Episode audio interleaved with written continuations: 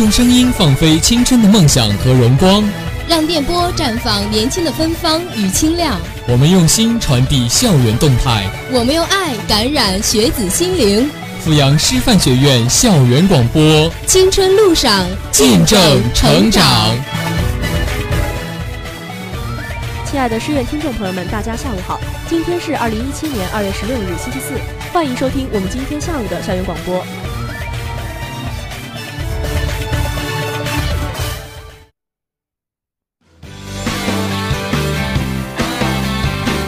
这里有你最关注的校园话题，这里有你最感兴趣的校园资讯，这里还有最最全面的互动平台，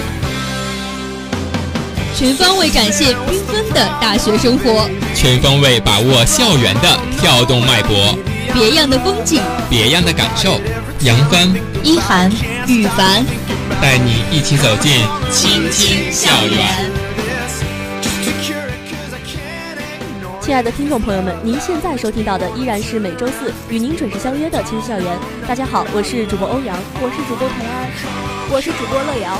那么在节目的开始呢，还是和大家分享一下阜阳明后两天的天气情况。阜阳明天多云二到十度，后天晴天五到十四度。接下来还是让我们进入今天的资讯编组站，看看最近在各大高校都发生了哪些新鲜有趣的新闻。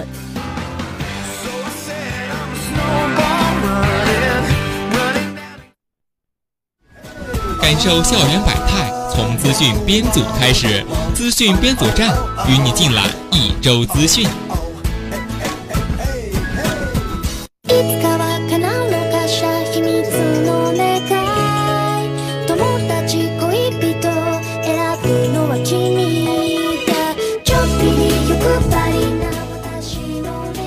在大学期间呢，绝大部分的人都应该是和自己的室友待在一起了。但是如何去维护好和室友之间的关系呢，却是一个问题。那么现如今，华中师范大学的四个女生是自创了寝室节来挽救她们的寝室关系。而说到她们为什么会自创这个寝室节呢？她们则表示哈，四个人呢在一起放下手机和电脑，走出宿舍呢，进一步的拉近彼此间的关系。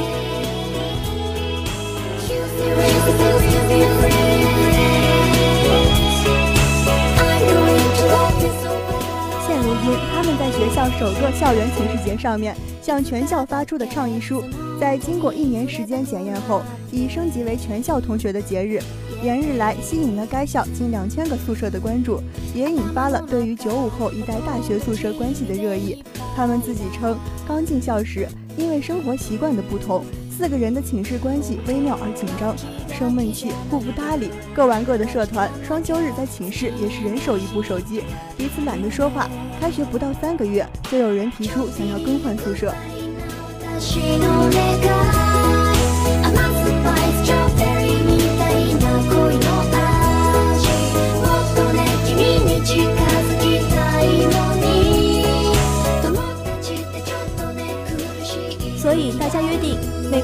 号这一天定为寝室节，在这一天，四姐妹必须放下所有上课之外的所有事情，包括手机，可以一起去校外吃小吃，到运动场健身，进图书馆学习等。如今已经过了十二次寝室节的四位女生，已经敞开心扉，一起分享曾经故事，描绘自己的人生梦想，变成了形影不离的好姐妹。在这一年来，她们相互鼓励，相互扶持。收获了融洽的关系，也促进了彼此的成长进步。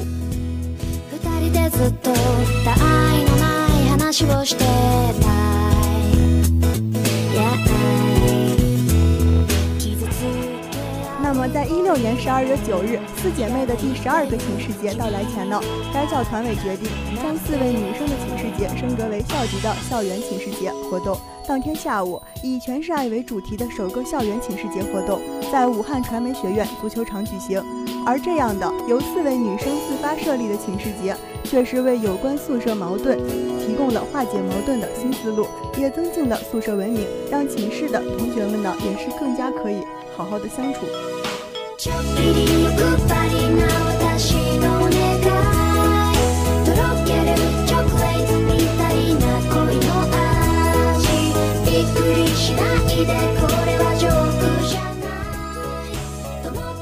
那说到红包呢，大家可能并不陌生。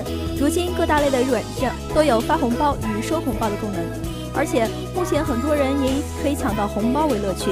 但是说到学校发的红包，却是很少学校能与厦门理工学院争高低。二月二日，厦门理工学院通过官方微信公众号向学生发出第二波红包，足足有二点五万元。这还只是理工学院这个假期要发出的十万元红包的四分之一。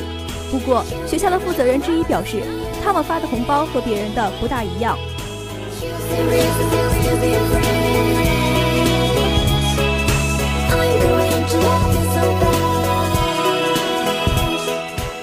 理工学院的党委副书记林志成称，他们送出的是亲情红包，每个红包是五百元钱，用于报销回家的路费。也就是说，中奖的学生开学后要凭借回家的车票来领取，每人最高可以报销五百元。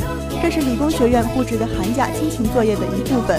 这所大学敏感地注意到，不少孩子在考入大学后，总是迫不及待地要走进社会，因此在寒暑假总是以实习、社会实践等借口不回家，把亲情抛到一边。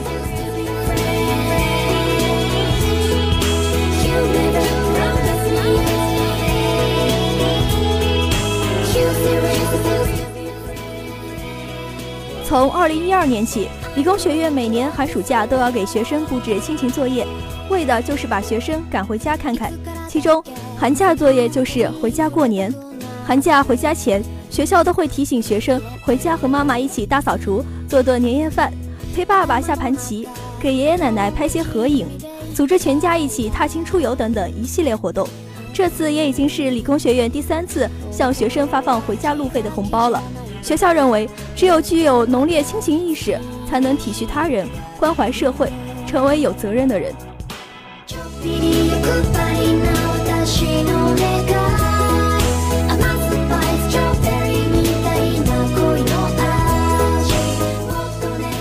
这里，主播也是表示哈，亲情可以说是所有人最重要的感情之一，也是所有人不能缺少的情感。